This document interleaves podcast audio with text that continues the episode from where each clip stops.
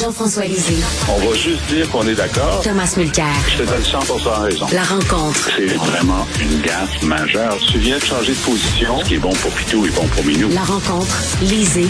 Mulcair. Alors, euh, Jean-François, euh, Gaétan Barrette trouve que Bernard Drinville s'accorde trop de pouvoir avec sa réforme. Quand c'est rendu que Barrette te dit ça, c'est que ça va mal. Qu'est-ce que t'en penses? C'est intéressant parce que euh, les collègues, là, j'ai vu euh, euh, discuter, discuter un petit peu sa, sa, sa, sa, détermination à, à, affirmer ça parce que moi, j'ai pensé que c'était un genre de, ga, de guettant barrettisation des pouvoirs du ministère de l'Éducation. Et c'est vrai que dans, un, dans la, la, la distinction qui se fait, c'est que là, euh, Barrett pouvait euh, désigner tous les présidents directeurs généraux des CIS et des CIUS, euh, mais sous la recommandation du conseil d'administration. Alors que dans le cas des directeurs euh, généraux des centres scolaires, c'est pas sous la recommandation du conseil d'administration. C'est hmm. vrai, mais en même temps, les premiers que Gaétan Barrett a nommés, c'était lui qui les a nommés parce que euh, c'était dans la loi. Les premiers, c'est lui qui les nomme. Alors bon, la distinction est quand même assez faible, selon moi. Et euh, les conseils d'administration nommés par Barrett dans les CIS et les CIUS se sont beaucoup plaints qu'en fait, il y avait très peu de pouvoir et que le vrai patron, c'était c'était Barrett. Alors, la, question euh, sur ce point-là de la réforme, c'est bon, le ministre se donne des pouvoirs de nomination de dégommage et aussi euh, de pouvoir renverser une décision, euh, mais il dit ben jusqu'à maintenant, il est là depuis octobre, il n'y a pas de cas où je pense que j'aurais renversé une décision ou j'aurais voulu changer euh, le, le, le, directeur général, mais je vais leur donner des objectifs. Et puis ils vont avoir cinq ans pour atteindre leur objectif. Alors c'est c'est le même débat que dans le, la réforme de la santé de Gaétan Dubé. Est-ce que les directeurs euh, régionaux et locaux vont avoir la marge de manœuvre nécessaire à l'intérieur de leur euh, objectif pour innover, faire ce qu'ils veulent, euh, puis être, être jugé ben, sur les ben, résultats. C'est ça, Jean-François. Jean est-ce que le ministre va être constamment par-dessus l'épaule de chacun en disant fais ça, fais pas ça. C'est ça la question. Ben, c'est ça. Et Jean-François, comme Henry Ford disait lorsqu'il a commencé à, faire des autos, il disait les gens vont pouvoir acheter des autos de n'importe quelle couleur en autant qu'elles soient noires. Exact, exact. c'est un peu ça. Alors, euh, Tom, qu'est-ce que tu en penses? Moi, je pense que c'est une autre illustration d'une tendance lourde, Richard, chez ce gouvernement de la CAQ. En fait, je suis dans le game depuis longtemps, comme vous deux, et différentes sauces, différentes variétés, différentes saveurs de gouvernement, mais j'ai jamais vu un gouvernement du Québec aussi centralisateur. Et ce que je trouve fascinant avec le Go, c'est qu'il veut être en charge de tout, mais il est responsable de rien. Donc, dès qu'il y a quelqu'un qui fait quelque chose qu'il n'aime pas, il veut le contrôler. On a eu un dirigeant de centre de services scolaires au Saguenay-Lac-Saint-Jean qui a dit, ben, garde ton histoire de maternelle, 4 ans, on, on le fera pas, on n'a pas les ressources, on peut pas y arriver. Ah, ils sont tombés dessus euh, comme une tonne de briques. Quelques semaines plus tard, le même euh, Bernard Drinville est en train de dire, ben, je vais pas vous bullshiter, c'était son terme, pas le mien. Je vais pas vous bullshiter. On le ferait pas, on n'a pas les ressources. Tiens, tiens. Donc, quelqu'un a dit vrai. Il a osé dire vrai au gouvernement Legault, mais c'était pas ce qu'il voulait entendre. Il se fait tabasser. Et quelques semaines plus tard, le ministre se rend compte que c'est lui qui avait raison, le, gars du centre de service scolaire. Donc, c'est leur petite frustration de bureaucrate, mais soyons clairs. Ni Drainville, ni Legault n'ont assez de ressources autour d'eux autres pour faire ça. C'est qui qui est en train de draver ça? C'est un réflexe normal, bureaucratique, classique, euh, auquel on est en train d'assister. Mais par le passé, il y avait toujours assez de gens avec du tonus autour de la table du Conseil des ministres, notamment au cabinet du Premier ministre, pour dire un instant, papillon, on peut pas nous mettre le nez dans les décisions des centres de services scolaires parce que même si on a scrappé le, caractère redevable, imputable des commissions scolaires élues, ben là, on peut pas avoir assez de ressources pour mettre notre nez là-dedans.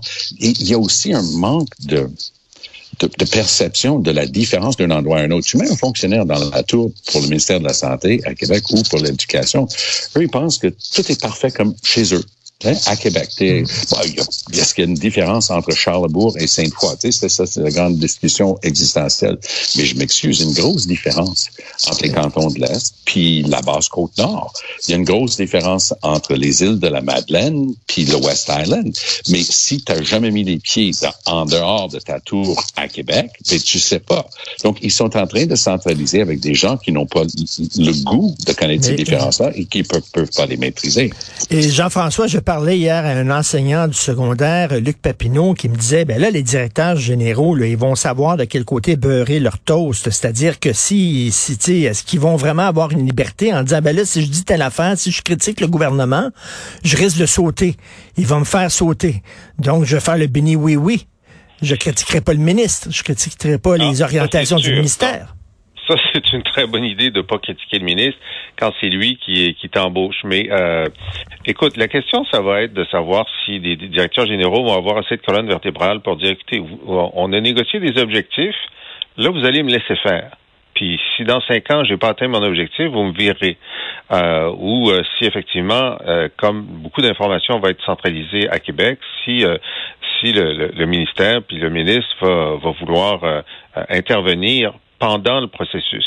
Euh, ça, c'est à voir, c'est à voir. Mais c'est sûr que euh, ça tétanise un peu les gens de savoir qu'ils sont euh, sur une sur un siège éjectable. Remarque, la plupart des gens dans le secteur privé sont sur un siège éjectable. Il y en a qui sont productifs quand même.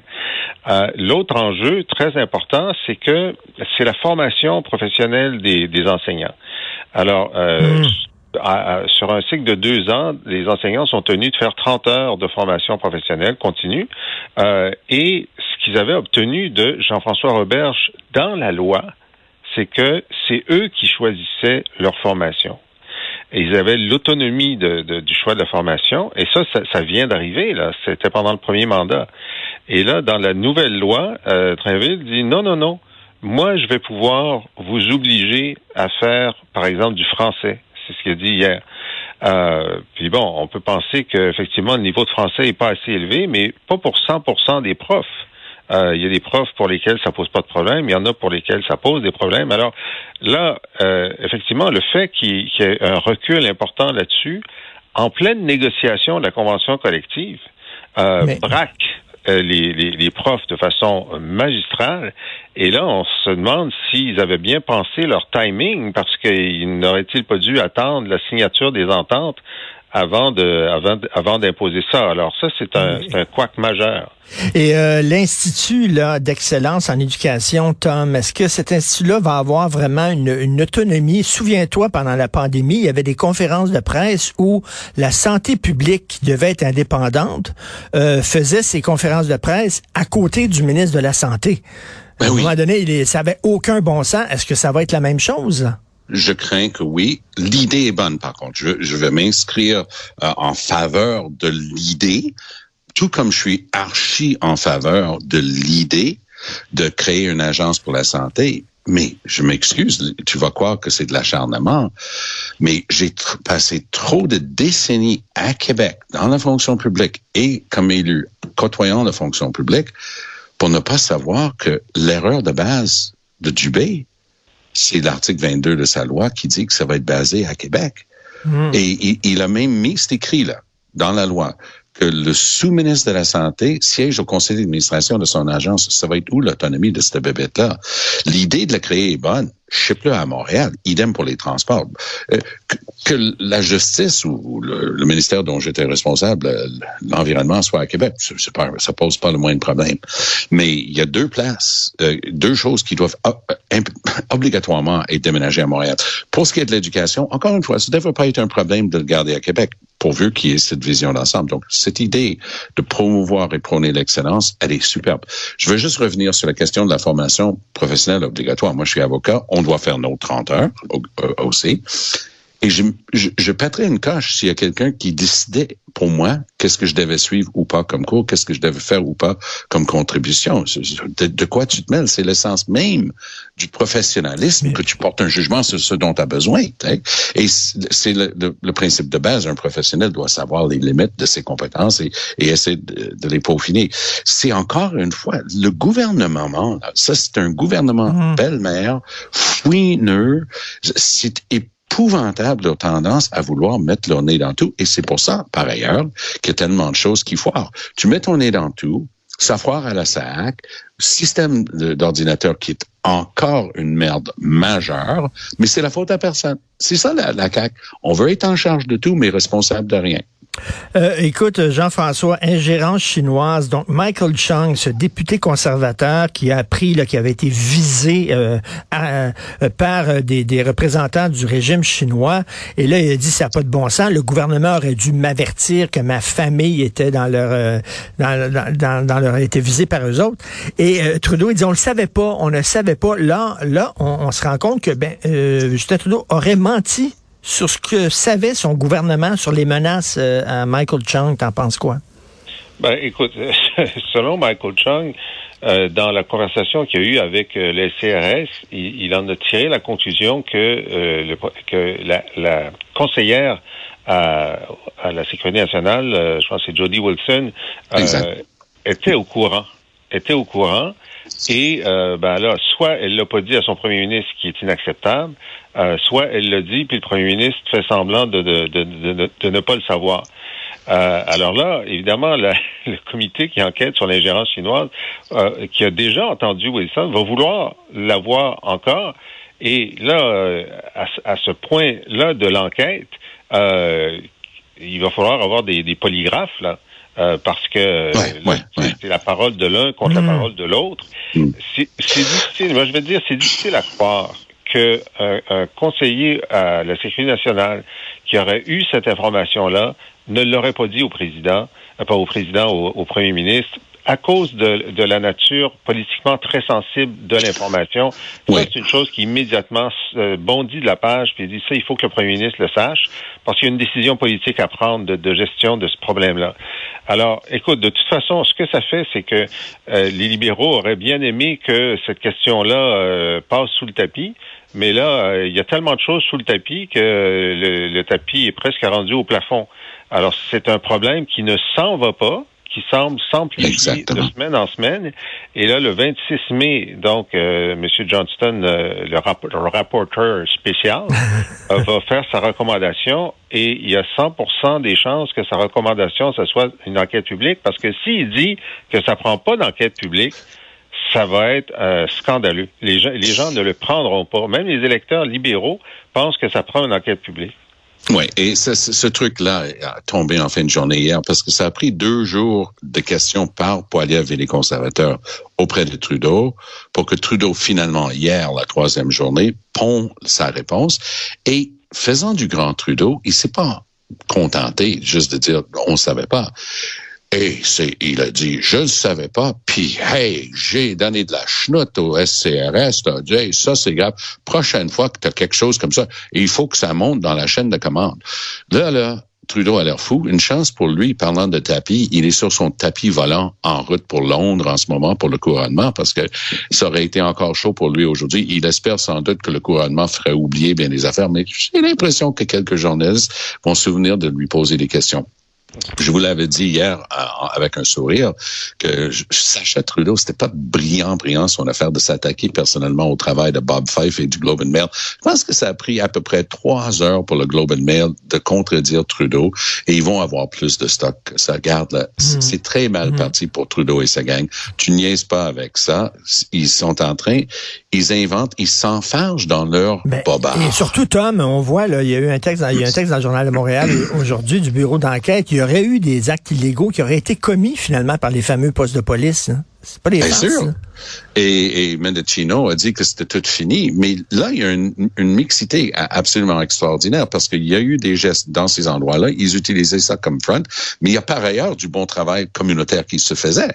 Et donc, qui influençait, qui pour faire quoi?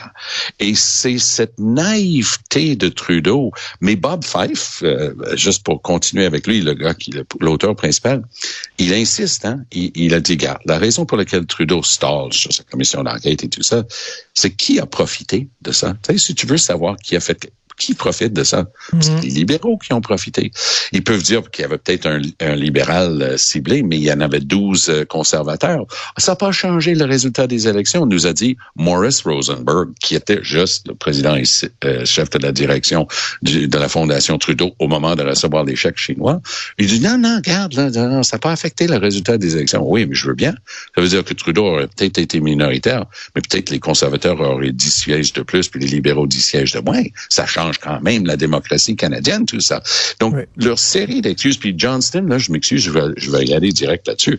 Johnston, c'est lui qui avait écrit le mandat pour le juge Oliphant dans l'enquête sur Airbus et Mulroney. Il y avait une fameuse bout de phrase euh, dans, dans le mandat qu'il a précisé pour Stephen Harper. Il a dit, le bout qui concerne les avions Airbus, c'est du well-tilled soil, c'est du, du, sol bien labouré. On on va pas rouvrir ça. Les gens ont capoté. Andrew Coyne, je me souviens à l'époque, a capoté. Il dit, c'est ça l'essentiel que les gens veulent savoir. J'ai hâte de voir le mandat parce que, je, enfin, ça a raison. Mais est-ce qu'il va essayer de le circonscrire de manière à pas faire mal à Trudeau.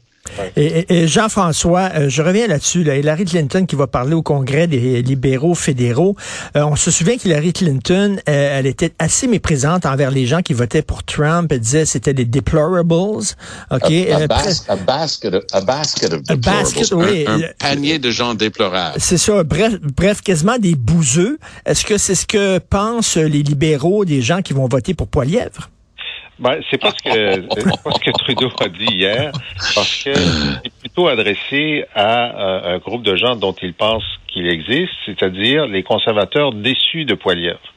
C'est bizarre parce que les sondages montrent qu'il y a plus de gens qui veulent voter pour Poilievre que pour euh, que pour Trudeau, mais euh, une partie de son discours était, euh, donc devant son, son, congrès, était visait les gens qui sont des conservateurs euh, centristes et qui sont déçus par les positions de Poiliev sur la question de la, crypto-monnaie ou sur le fait qu'il envoie des mèmes à, à, Elon Musk, puis il, dit du mal de la CBC. Ah, d'ailleurs, Justin Trudeau a beaucoup défendu la CBC. Donc, il a, il, a, essayé plutôt de, de, de, de créer euh, une, différence entre Poiliev et une partie des, électeurs euh, ontariens en particulier euh, qui, sont plus centristes, qui sont plus de, de la tendance Mulroney ou de la tendance Peter McKay que de la tendance Poiliev. Est-ce que ça va fonctionner? Je ne sais pas.